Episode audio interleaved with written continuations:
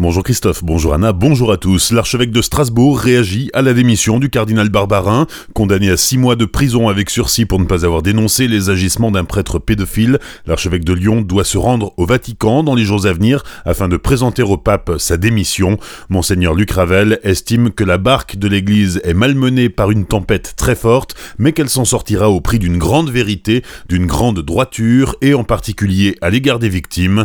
L'archevêque de Strasbourg doit publier le 20 mars un livre où il s'exprime sans langue de bois sur ce qu'il appelle le cancer des abus sexuels dans l'Église. Les surveillants du centre de détention de Hermingen ont rejoint la mobilisation initiée mercredi par leurs collègues alsaciens de Strasbourg, Mulhouse et Ensisheim. Mobilisation en réaction à l'agression mardi de deux de leurs collègues par un détenu radicalisé à la centrale de Condé-sur-Sarthe. Hier matin dès 6 heures, 30 surveillants étaient réunis devant la maison d'arrêt de Strasbourg. À Mulhouse, le blocage a débuté à 7 heures. Là aussi, une trentaine de personnes étaient mobilisées. À Colmar et Ensisheim, pas de blocage hier matin, mais des retards dans la prise de service. Les syndicats demandent à être reçus par la ministre de la Justice, Nicole Belloubet. Un piéton renversé par un camion hier matin à Colmar. Il était aux environs de 9h15 lorsque le poids lourd a quitté le parking d'une entreprise dans la zone industrielle nord de Colmar. À ce moment-là, un homme de 55 ans était en train de traverser. La victime, traînée sur plusieurs mètres, a été grièvement blessée aux jambes et évacuée par hélicoptère vers le CHU de Strasbourg. Son pronostic vital n'est pas engagé. Marche solidaire pour Sophie Le Tan demain à Cernay où réside sa famille. Six mois après la disparition de la jeune femme, sa famille, ses amis et les membres du comité de soutien veulent montrer qu'ils ne l'oublient pas. L'espoir de retrouver Sophie est toujours aussi vif. Sans nouvelles de l'enquête, sans nouvelles de la justice, ne parlant pas français, les parents de la jeune femme sont livrés à eux-mêmes. Le rassemblement de soutien est prévu demain à 16h devant la mairie de Cernay. La dégradation de la stèle de l'ancienne synagogue de Strasbourg samedi dernier était en fait un accident, c'est ce qu'a conclu la police, reconnaissant qu'il ne s'agissait pas d'un acte antisémite. Le monument de marbre a été percuté accidentellement par le crochet d'attelage d'une voiture.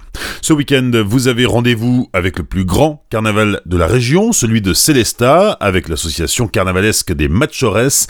Comme le veut la tradition, le maire de Célestat, Marcel Boer, va leur confier les clés de la ville. C'est Christophe Dury, le nouveau président des Machores, qui va les recevoir. Il nous présente le programme de ce week-end. Le samedi après-midi, il y aura des Gouga Musique qui animeront le centre-ville au Square M, entre autres, et il y aura aussi la vente de la fameuse saucisse de carnaval, la Nora Klepfer, l'original suivront à 18h45 le départ de la cavalcade nocturne qui partira des Tanzmatten vers le Neyabai. Ensuite, le soir, il y aura le concert de Wua Music au Tanzmatten à 20h dans la galerie avec une entrée gratuite. Et à 20h30, il y aura le fameux bal de carnaval avec une entrée à 10 euros. Dimanche à 14h32, il y aura le départ du carnaval avec 54 groupes et chars internationaux. Des Allemands, des Suisses et des Italiens viendront cette année. Après le cortège, le soir, il y aura toujours un bal qui commencera à 16h avec l'orchestre FM Light. Christophe Dury, le président des Matchores de Célesta, au micro de Franquiel. Et notez qu'une fois de plus, Azure FM est radio officielle